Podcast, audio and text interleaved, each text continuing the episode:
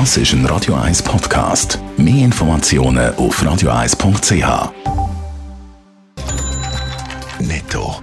Das Radio 1 Wirtschaftsmagazin für Konsumentinnen und Konsumenten wird Ihnen präsentiert von Blaser Greinicher. Wir beraten und unterstützen Sie bei der Bewertung und dem Verkauf von Ihrer Liegenschaft.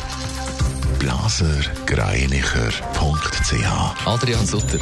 Wegen der Kryptoaffäre droht dem Bundesrat eine Klage. Die Krypto-Nachfolgefirma darf nach dem Abhörskandal im Moment praktisch kein Exportgeschäft tätigen. Wie der Tagesanzeiger schreibt, prüft die Firma jetzt eine Schadenersatzklage gegen den Bundesrat.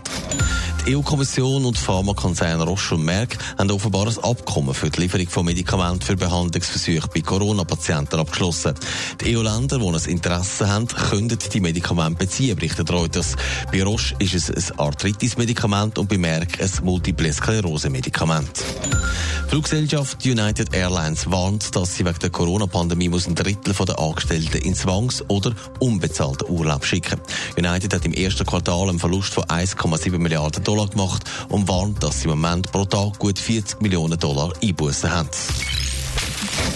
Die Reichen werden immer reicher. Das hat im letzten Jahr oder eben im Zeitalter von der Corona-Krise gegolten. Adrian Sutter, es hat noch mal ein paar mehr gegeben mit Millionen auf dem Konto, unter anderem auch in der Schweiz. Genau, vor allem die Aktienkurse, die gestiegen sind, haben im letzten Jahr am einen oder anderen auf dem Konto schön eingeschlagen. Das Vermögen der Millionäre weltweit ist um fast 9% auf, Achtung, 74 Billionen US-Dollar angestiegen. Noch das Jahr vorher ist laut dem Bericht vom Beratungsunternehmen Capgemini wegen der Börse noch leicht geschrumpft gewesen.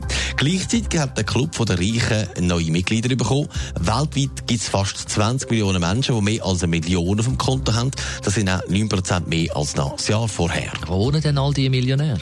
Ja, an der Spitze ist die USA, dann Japan, Deutschland und China. Die Länder stehen zusammen für fast zwei Drittel von allen Vermögenden. In der Schweiz, die liegt auf Platz 7. Da haben im letzten Jahr 438.000 Millionärinnen und Millionäre gewohnt.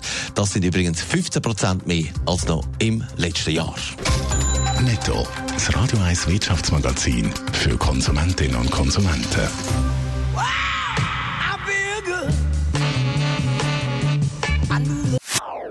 Das ist ein Radio 1 Podcast. Mehr Informationen auf radio1.ch.